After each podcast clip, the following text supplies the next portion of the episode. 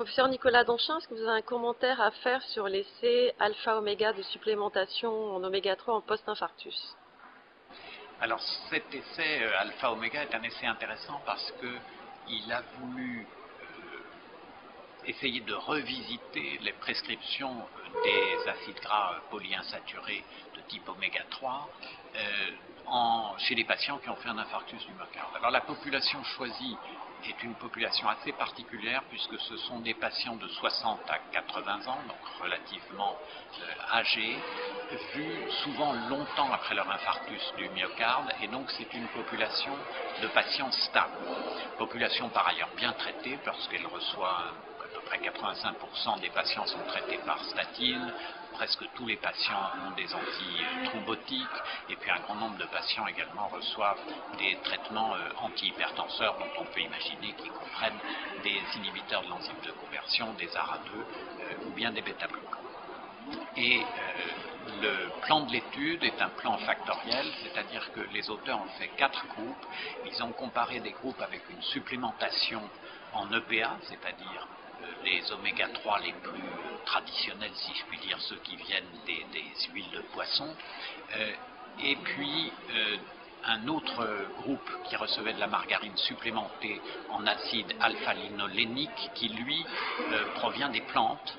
Et puis enfin un groupe qui recevait une association des deux et le tout étant comparé à un groupe avec un groupe placebo qui recevait une margarine qui ces, supplémentations en, oméga 3.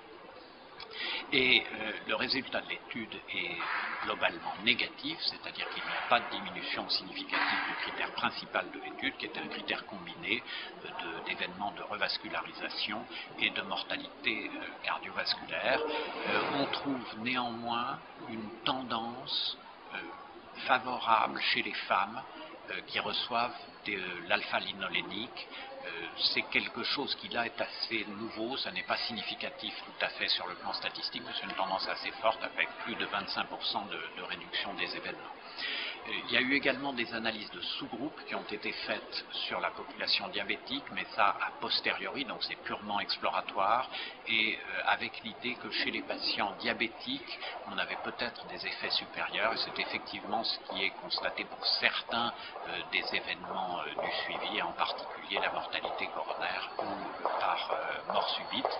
Et donc ça, c'est quelque chose qui est intéressant, mais qui nécessite véritablement confirmation, qui n'emporte pas la Alors, qu'est-ce qu'on peut tirer de tout ça?